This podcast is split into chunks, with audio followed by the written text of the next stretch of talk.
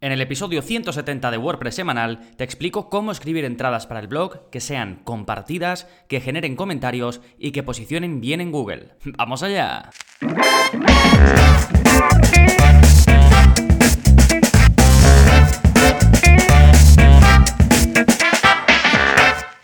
Hola, hola, soy Gonzalo de gonzalonavarro.es y bienvenidos a WordPress Semanal, el podcast en el que aprendes WordPress de principio a fin, porque ya lo sabes, no hay mayor satisfacción ni mejor inversión que la de crear y gestionar tu propia web con WordPress.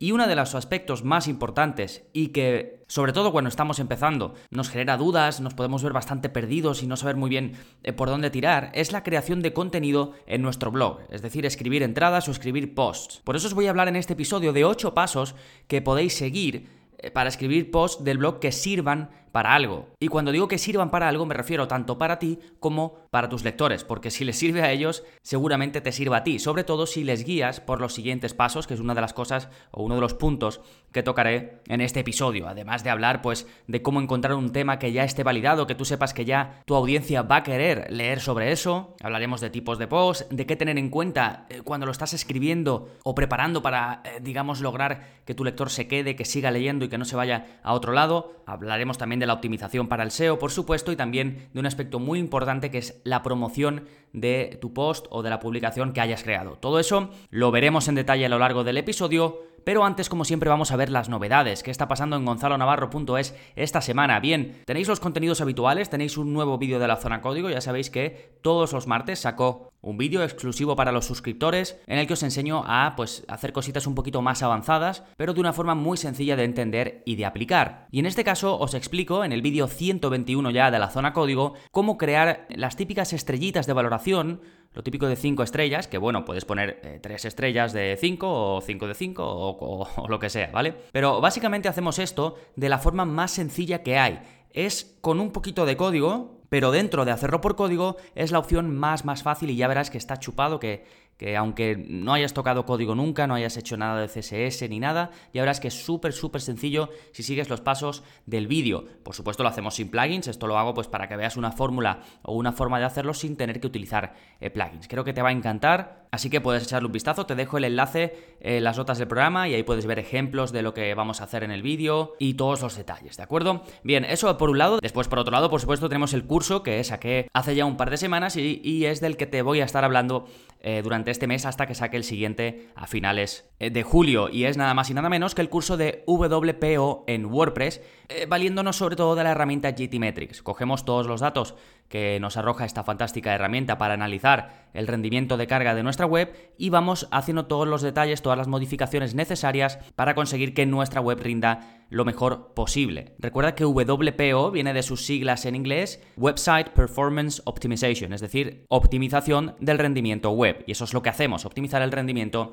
de una página web. Fantástico, pues estas dos cosas las tenéis en la parte de enlaces junto con otros enlaces muy relacionados con lo que voy a hablar en el episodio de hoy. Y si os interesan estos contenidos eh, digamos, premium, pues ya sabéis que os podéis apuntar en gonzalonavarro.es barra cursos. Ahí veis todos los detalles, todos los cursos que hay publicados hasta la fecha. Ya sabéis que también tenéis soporte conmigo y que lo podéis probar todo sin compromiso alguno porque tenéis 15 días de garantía, tiempo más que suficiente para que os hagáis una idea de todo lo que os puede aportar la plataforma de vídeos y cursos. Fantástico, una vez vistas las novedades, vamos con el plugin de la semana, que es para ordenar categorías y otras taxonomías en WordPress. El plugin se llama Category Order y eh, te permite, como digo, ordenar las taxonomías de tu web arrastrando y soltando. ¿Y por qué querrías ordenar las categorías o las taxonomías de tu web? Pues porque eh, no existe la posibilidad de hacerlo en WordPress. Tú las vas creando y se te van ordenando eh, como sea. Y si tú quieres controlar, por ejemplo, imagínate que tienes el típico widget en la sidebar que te va mostrando las categorías o las etiquetas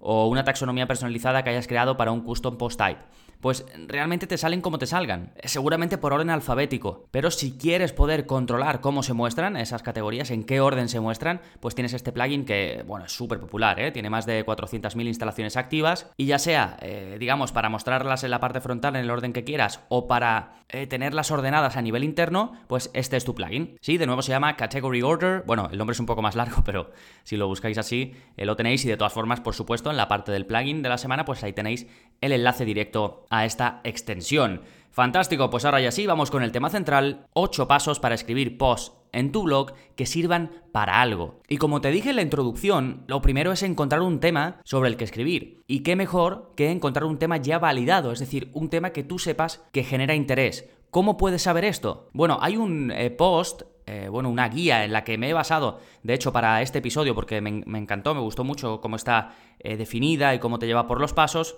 que es de Backlinko, que creo que os he mencionado en su blog anteriormente, y tiene una guía que es, va sobre esto, es la, bueno, lo típico, ¿no? La guía definitiva para escribir un post del blog. Y una de las partes que más, me, que más me gustó es esto que te voy a comentar ahora, es cómo encontrar un tema ya validado sobre el que escribir. Y él, por ejemplo, te dice que eh, puedes aprovechar las grandes webs que tienen un contenido increíble, eh, sobre todo, por ejemplo, webs de formación, como puede ser Udemy, que eh, no sé si la conoces, pero es una web que hay pues cursos de absolutamente todo, de desarrollo web, de negocios, de diseño, de marketing, de estilo de vida, de música, de fitness, hay, hay, de todo, cursos de absolutamente todo. Entonces, independientemente del sector en el que tú estés, del nicho que tú trabajes, pues ahí puedes encontrar un montón de ideas de temas sobre los que escribir y por los que además la gente paga. Es decir, si se ha hecho un curso para algo pensado para que la gente pague, eso quiere decir que hay interés y además mucho. Entonces, si sirve para un curso, ¿cómo no va a servir para un contenido gratuito que tú vas a publicar en tu blog? Pues entonces ahí puedes hacer una búsqueda, ya sea por categorías, por ejemplo, dentro de eh, lo que te he comentado de desarrollo, pues dentro de desarrollo habrá un montón de categorías, o dentro de fitness habrá un montón de categorías. Pues puedes ver eh, digamos, grandes bloques para crear un post más general o incluso te puedes ir a una categoría específica dentro de ese gran bloque y buscar contenidos más, más concretos. A ver, por ejemplo, yo ahora mismo ah, voy a entrar ahora mismo en la página, voy a irme a salud y fitness, ¿no? Y luego en salud y fitness, eh, que es una categoría, hay subcategorías. Tienes eh, forma física, salud general, deportes, nutrición, yoga, salud mental, dietética, lo que sea. Pues imagínate que yo estoy en el mundo de yoga. Pues me meto en yoga y y ya me pone temas populares dentro de yoga. Y me pone pranayama, formación del profesorado, yoga para niños, meditación, yoga con silla, kundalini, dolor de espalda, power yoga, eh, bueno, yo no, de esto no, sé mucho, pero mi novia, por ejemplo, que es instructora y además ahora estamos dándole forma a un proyecto suyo personal que, eh, que, vamos a hacer y en el que yo le voy a ayudar, pues por ejemplo aquí podríamos sacar un montón de temas. Si me voy específico a esto de pranayama, que parece que es una cosa eh, bastante popular, pues ahora veo cursos de pranayama y puedo ver los nombres específicos que le dan a esos cursos y las clases concretas que hay en todos esos cursos. ¿De acuerdo? Pues esto, eh, fíjate, con un tema muy concreto, que digamos en categoría general es salud y fitness, después está en desarrollo personal, después está dentro de yoga y dentro de yoga hay contenidos más específicos todavía que son cursos concretos. Pues imagínate todos los temas que puedes sacar aquí y que tú ya sabes que hay un interés porque la gente paga por esto. Encima puedes ver eh, qué cursos son más populares, cuáles, cuáles tienen muchas valoraciones, eh, con lo cual ahí ya puedes ir filtrando además por los que tengan más valoración. En fin, es una fuente tremenda. E igual que Udemy, por ejemplo, otra que, mm, que, ya sí que es más común, que ya estarás seguramente más acostumbrado, es pues buscar en Amazon. Eh, claro, en Amazon hay de todo. Hay productos físicos, hay tal, pero también tienes, por ejemplo, libros. Y una cosa también que me ha gustado mucho del post que te comento en Backlinko es eh, un truquito que en los... Bueno, puedes buscar en la parte de libros y puedes buscar pues el tema que sea, ¿no? Y luego en la mayoría de las veces tú puedes ver el índice de esos libros. Entonces, si buscas, pues lo mismo en el sector de fitness o donde sea, ¿vale? Lo que quieras. Y ves un libro concreto que ves que es muy popular, tiene muchas valoraciones, pues puedes hacer una vista previa y ver el índice. ¿Eso qué quiere decir? Pues que vas a ver temas cortitos, porque cada el libro estará separado pues en distintos temas, y cada tema puede ser un post de tu blog, por ejemplo. ¿Sí? ¿Ves esta idea? Y de nuevo, son cosas validadas. ¿Por qué? Porque estás viendo un libro popular que la gente ha comprado, es decir, están pagando por recibir ese contenido, pues puedes utilizarlo, ya sabes, a ciencia cierta que son, contenidos que van a funcionar, que hay interés, con lo cual vas a poder concentrarte en la creación de ese contenido sabiendo que es algo que sirve, que está validado. Eh, más formas de encontrar así contenidos eh, que sepas que van a funcionar. Puedes espiar a la competencia, esto es lo típico. Este concepto sí que está más extendido.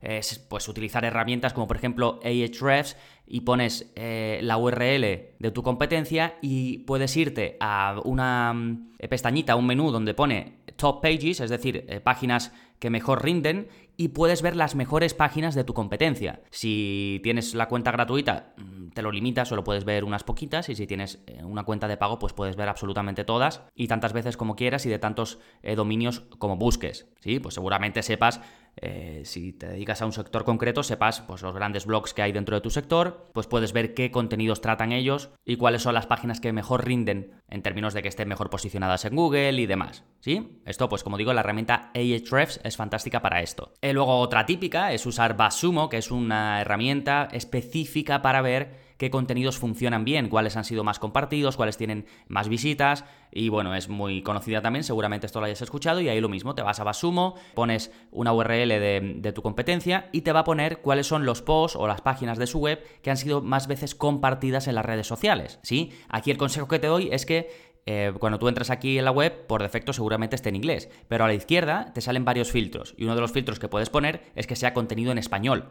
Entonces, si tú pones, por ejemplo, eh, yoga o pranayama, eh, lo que como habíamos puesto antes, te van a salir títulos que contengan esas palabras clave y a la derecha te sale cuántas veces has sido compartido en Facebook, cuántas en Twitter y cuántas veces ha sido compartido en general. ¿De acuerdo? Así que ahí te puedes hacer una muy buena idea de contenidos que sabes que van a funcionar, de contenidos validados.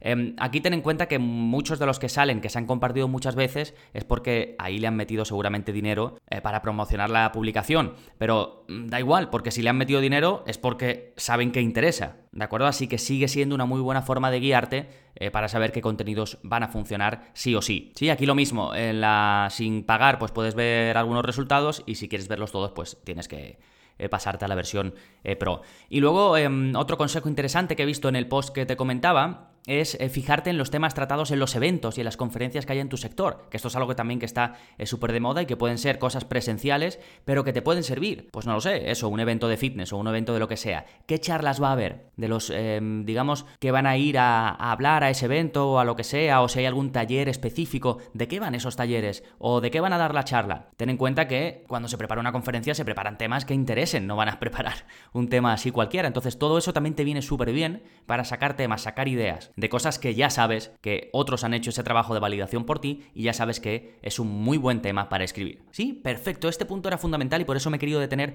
un poquito más en él, en cómo encontrar un tema que ya sabemos de antemano que va a generar interés. Ahora nuestro trabajo es desarrollarlo lo mejor posible. Así que eh, podemos empezar por elegir el tipo de post que vas a publicar. Ese tema que has elegido, ¿para qué iría bien? ¿Iría bien, por ejemplo, una lista? Pues lista de las X mejores posiciones de yoga para fortalecer la espalda, por ejemplo. ¿De acuerdo? Ahí pega una lista, sí, pero a lo mejor eh, pega más otro, un estilo más tutorial o más guía, digamos, ¿no? Lo típico, la guía definitiva para pasar de mm, yogi principiante a yogi experto, por ejemplo, ¿de acuerdo? Ya que estamos ahí con ese ejemplo. O en otro ámbito, eh, pues eh, hay una cosa que es muy popular que son las herramientas. Las 15 herramientas que utilizo para ser más productivo en X trabajo, ¿vale? Que quizás ese tema está un poquito manido, pero las herramientas a la gente le encanta. A mí me encanta, cada vez que veo un post así de herramientas y veo alguna que no conocía, eh, pues está súper bien, ¿vale? Luego lo típico, tutoriales guiados muy paso a paso, o un concepto único tuyo que hayas generado, si esto también suele funcionar bastante bien, sobre todo si ya tienes una audiencia, ya tienes un público. Esto lo hacen muy bien los marqueteros, eh, la técnica del no sé qué, no sé cuánto. Y le ponen un nombre a algo que realmente es un proceso o un concepto, pero ellos le dan un nombre. Sí, pues mira a ver, eh, según el tema o los temas que has sacado, que te recomiendo que una vez pues hayas hecho todo el paso anterior que te he dicho, el paso número uno de buscar un tema validado,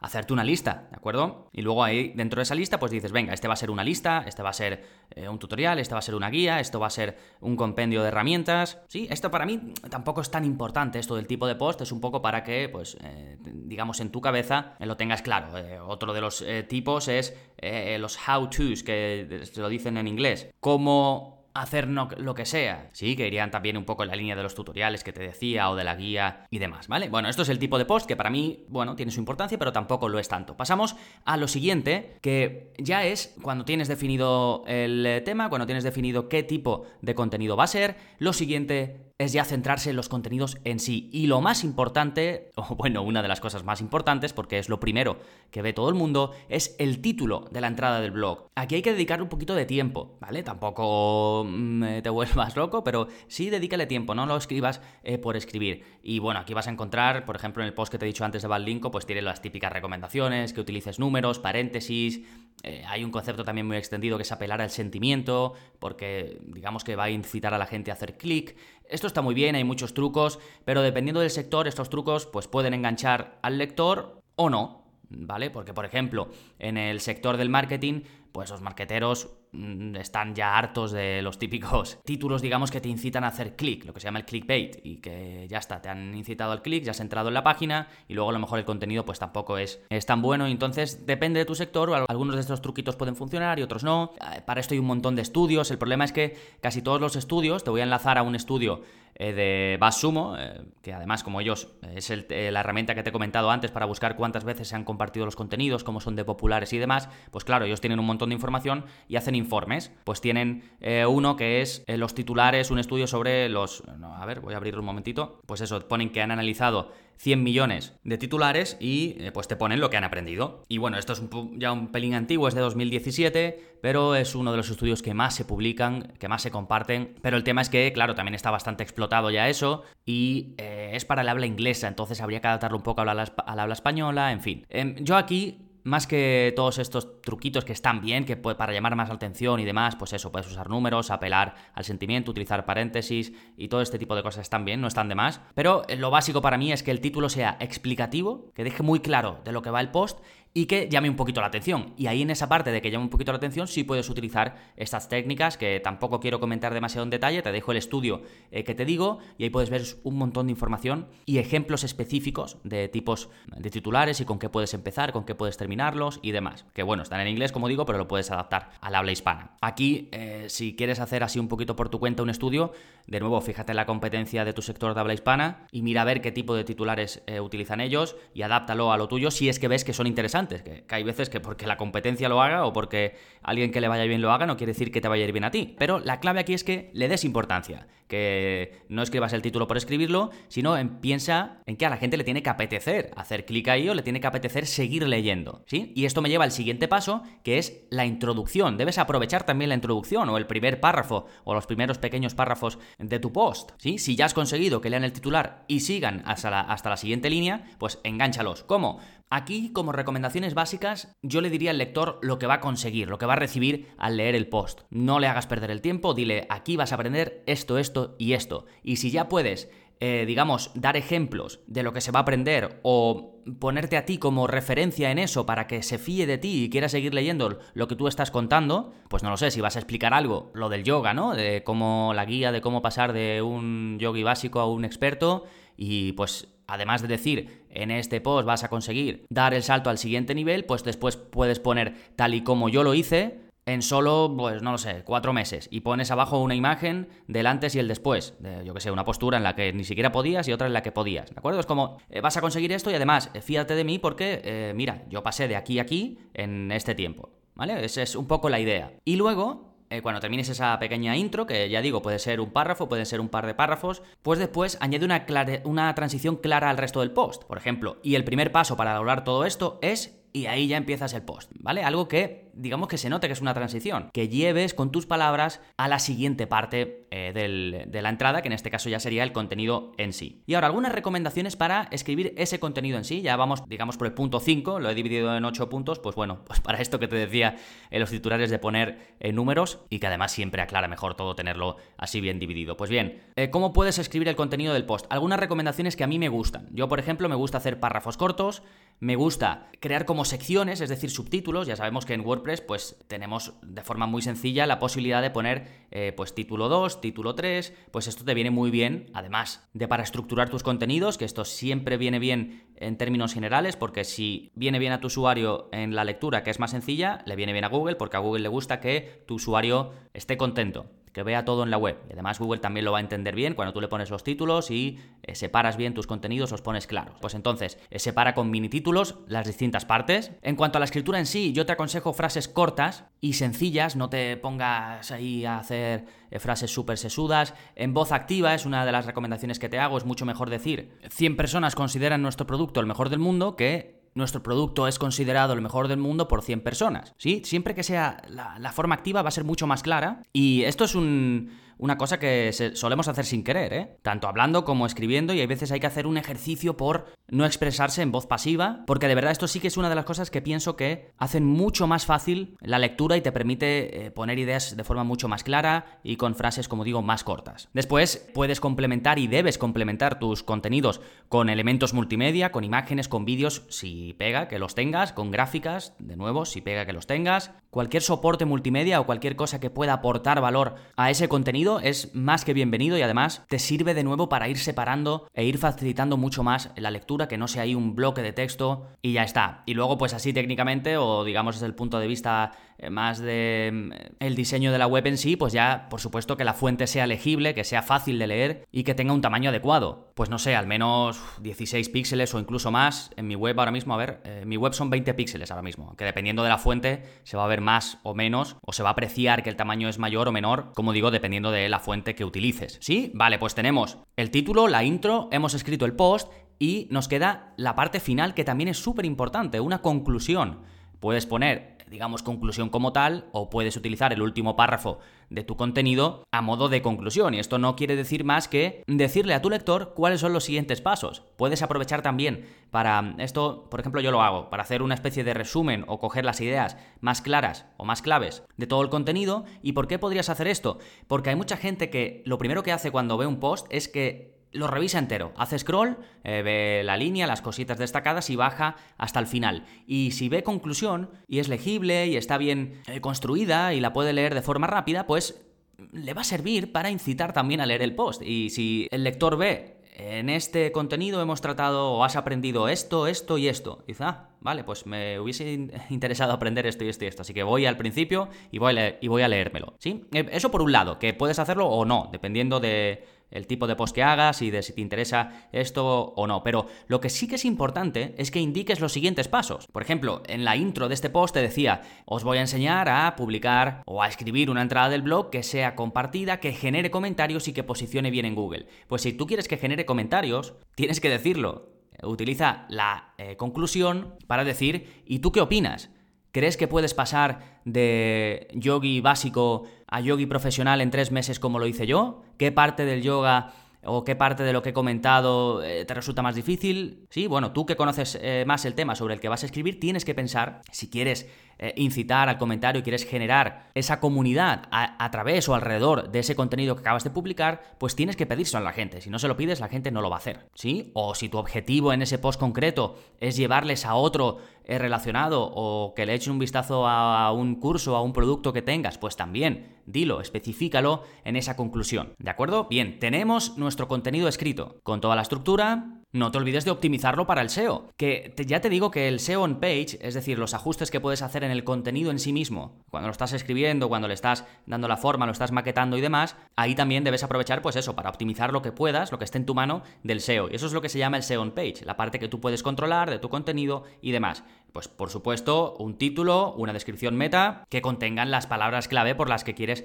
eh, posicionar ese contenido, al igual que una correcta distribución de esas palabras o de esos conceptos clave por, eh, el contenido en sí. Es muy importante también que en el primer párrafo aparezca una mención a ese eh, concepto a esa palabra clave. Aprovecha para usar sinónimos, puedes buscar en Google otras formas en las que se habla sobre ese concepto que tú estás hablando y lo puedes utilizar también a lo largo de tu contenido. El enlazado interno es algo también bastante importante que da a Google, pues digamos, una idea de que hay varios conceptos dentro de tu web que están relacionados y pues si has hablado de cosas eh, que tienen relación a lo que tú estás escribiendo ahora en otros contenidos de tu web o tienes un producto que está relacionado, pues puedes poner unos cuantos enlaces internos que lleven a otras páginas de tu web que, como digo, tengan relación. Aquí ten en mente el CTR, el click-through rate, que esto bueno, he hablado de ello en algunos episodios del podcast, tengo un curso que eh, para el tema del SEO creo que os va a encantar, que si, no lo habéis visto es el curso eh, de Google Search Console, ahí vemos cómo analizar los datos de tu web y de, también de, otras de tu competencia para mejorar el posicionamiento de tus contenidos o para trabajarlo desde el principio. Concretamente del SEO vemos dos técnicas muy específicas, una para mejorar tu CTR y otra para encontrar keywords de oportunidad, es decir, palabras clave sobre las que puedes escribir, que va también muy relacionado sobre eh, todo esto que estamos hablando. Entonces, todo eso, eh, como tengo pues, muchos contenidos, te dejo otro episodio del podcast donde hablo de recomendaciones SEO del creador del plugin de Yoast, ¿vale? Para que ampliéis eh, sobre este tema, porque claro, te digo optimiza para el SEO, pero no, daría para un episodio completo que de hecho los tengo. Entonces, en la parte de enlaces tenéis eh, todo esto relacionado, ¿sí? Bien, eso optimizas para el SEO. Y por último, no te olvides de promocionar tu publicación, porque el trabajo no termina en crear el post. Eso no es, lo creo, publico y terminé. No, porque si no, imagínate todo ese trabajo para que después pues no lo lea nadie, no llegue a nadie. Pues aquí es donde de verdad empieza el trabajo. Una vez has hecho esa primera parte de crear tu contenido, ahora tienes que moverlo, tienes que hacer que esté en tantos sitios como puedas siempre y cuando tu audiencia esté ahí. Pues por supuesto en las redes sociales eh, que tengas, que también ten en cuenta que, digamos, el alcance orgánico de la mayoría de redes sociales, pues eh, no es el mejor del mundo. En Facebook, por ejemplo, cuando tú publicas algo, eh, no llega a demasiadas personas salvo que promociones esa publicación. Si tienes un presupuesto, te recomiendo promocionar la publicación, pues yo que sé, la puedes promocionar un par de días para que tenga ese empuje inicial. Eh, y sobre todo, si ya tienes una audiencia en tu web, ya tienes algunas visitas, yo te recomiendo eh, promocionarla a gente que ya ha visitado tu web. ¿Por qué? Pues porque vas a tener un porcentaje de éxito mucho mayor. La gente ya te conoce, va a estar mucho más interesada en los contenidos que le estás ofreciendo. Eh, tenéis, por supuesto, el curso de Facebook Ads en el que hablamos de todo esto y os explico cómo hacerlo paso a paso. Y luego el email. El email sigue siendo tu gran aliado, tanto eh, para mandarle cuando crees el post y se lo mandes a tus eh, suscriptores, como para ir, digamos, poniéndote en contacto con gente que tú sepas o que tú pienses que le podría interesar tu contenido y que lo podrían compartir con otras personas. Si es gente que tiene una audiencia, digamos, en redes sociales más o menos grande, no pierdes nada por contactarles. Oye, he visto que te interesan estos contenidos, mira lo que yo acabo de publicar, échale un vistazo a ver si te interesa. Seguro que si le interesa, lo publicará eh, con sus seguidores o con quien sea. Al final esto es trabajárselo y es ir moviéndote, ¿sí? del tema de email marketing tengo un curso eh, sobre email marketing automatizado, sobre cómo crear funnels de conversión, que personalmente es uno de los cursos que más me gusta de los que he hecho porque creo que aportan mucho, mucho valor y de una forma muy sencilla de seguir. Os voy a dejar también el enlace por aquí, es un muy buen recurso si quieres crear, digamos, tu sistema de eh, embudos de conversión y de crear ese camino por el que eh, van a ir tus usuarios desde que te conocen por primera vez hasta que pues, se convierten, por ejemplo, en clientes. Sí, bueno, pues estos son los ocho pasos que realmente es muy fácil perderse con tantas recomendaciones de las que te doy yo, las que lees por ahí, el tema de pues las pequeñas tonterías estas de poner numeritos en los titulares, en los títulos, perdón, y todo este tipo de detallitos que pueden ayudar para determinados momentos, pero que al final pueden hacer que perdamos el foco. Entonces, yo te aconsejo que crees tu propio sistema en función de, por ejemplo, eh, los consejos que te he dado en este episodio y que sigas esas recomendaciones, pero que tengas en cuenta que lo más valioso de todo es la experiencia.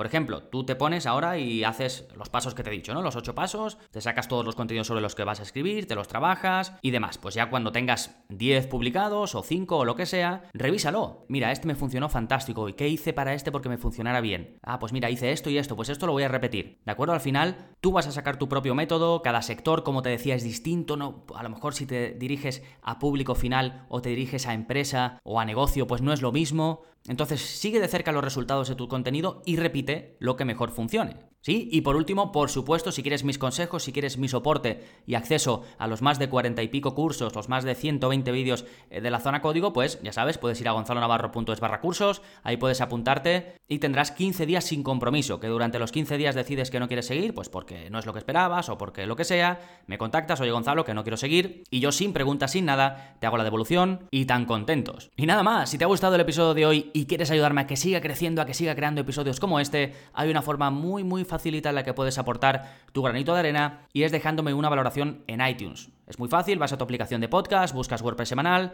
y bajas hasta donde ponga reseñas Y ahí puedes dejarme pues las estrellitas, si quieres un comentario, pues también puedes dejar eh, un comentario. Y esto te lo pido pues porque me ayuda, ayuda a que el podcast esté presente, a que otros puedan encontrarlo. Así que de nuevo, muchas gracias eh, por ello. Los que estáis en otras plataformas, pues porque no utilizáis eh, Apple Podcast, pues cada una tiene una cosa distinta. En uno se puede dejar me gusta, en otro se puede dejar un comentario. Lo que podáis hacer de verdad también me ayuda mucho, también me da visibilidad. Por supuesto, si no estáis suscritos, lo estáis escuchando sin suscribiros, pues también el hecho de que os suscribáis también ayuda. En fin, ya sabéis que todo aquello que podáis hacer os lo agradezco un montón. Nada más por este episodio, nos seguimos escuchando. Adiós.